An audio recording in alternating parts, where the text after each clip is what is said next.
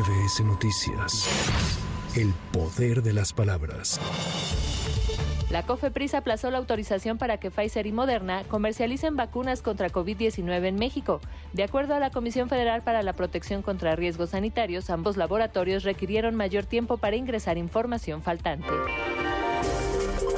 El Banco de México elevó a 3.3% su pronóstico de crecimiento del Producto Interno Bruto para 2023 desde el 3% previo ante un crecimiento mejor al esperado en el tercer trimestre del año. También subió a 3% su proyección central del PIB para 2024, desde una estimación anterior de 2.1%.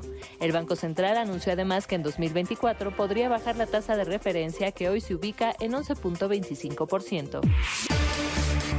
El Consejo Ciudadano de la Comisión de Búsqueda de la Ciudad de México alertó que las autoridades depuraron el registro de personas desaparecidas en la capital del país, por lo que la cifra de 8.000 que se tenía en julio de este año se redujo a 6.725 al mes de noviembre, sin que se conozcan los criterios que se utilizaron para la reducción de las cifras.